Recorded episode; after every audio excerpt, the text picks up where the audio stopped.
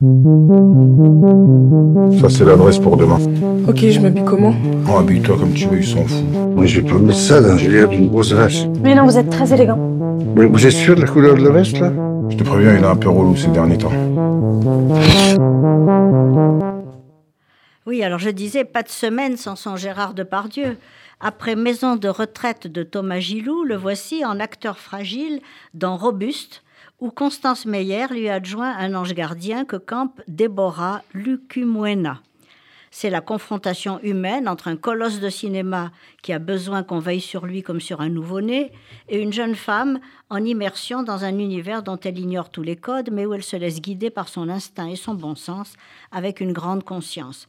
Depardieu réussit une fois de plus à surprendre dans un rôle de composition où son vécu pèse autant que son expérience.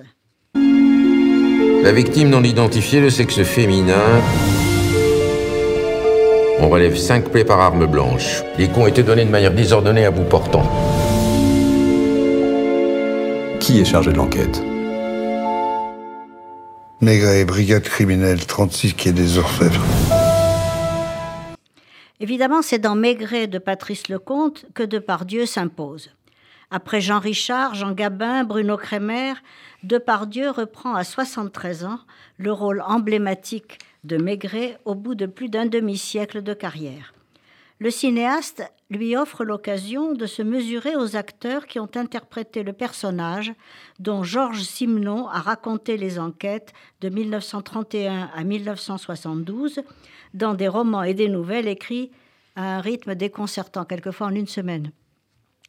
L'adaptation de Maigret et la jeune morte, bouclée en huit jours de janvier, à 1950, de janvier 1954, a déjà donné lieu à pas moins de quatre téléfilms entre 59 et 73.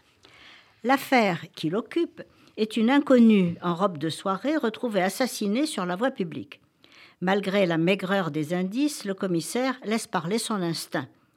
Depardieu nous en donne une version épurée, à qui son expérience a appris à écouter davantage qu'il ne parle. Et ce n'est pas une actrice ambitieuse, fraîchement fiancée à un homme de la haute, qui va lui en remontrer. Le parti que tire Patrice Lecomte du roman de Georges Simenon, qui lui avait déjà inspiré d'ailleurs l'excellent Monsieur Hir, relève davantage du drame psychologique que de l'enquête policière. Depardieu campe un flic expérimenté qui a trop été confronté à la misère du monde pour ne pas savoir écouter et percer le secret des âmes. Qu'il interroge un ancien déporté, André Wilms, qui vient de nous quitter, dans son ultime apparition à l'écran, ou qu'il vienne en aide à une jeune provinciale condamnée à la seule alternative de l'époque, se prostituer ou devenir domestique, Depardieu habite ce, ce héros si humain, usé par l'existence, qui montre toujours une profonde empathie bien au-delà des conventions. Pour créer ce personnage, peut-être Depardieu s'est-il inspiré d'Aribor euh, dans ce euh, La tête d'un homme de Jean Duvivier. Mais l'acteur a dit, et ça c'est très drôle, Oh Maigret, c'est un petit coup de Balzac, un petit coup de Rodin, faisant allusion à ses créations du Balzac de José Dayan et du Rodin de Camille Claudel. J'aimerais beaucoup vous présenter quelqu'un. Il nous vient d'Angoulême.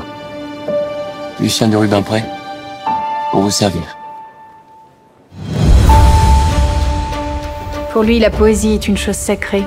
Une sorte de religion intime. Quelle folie de partir ensemble. Paris.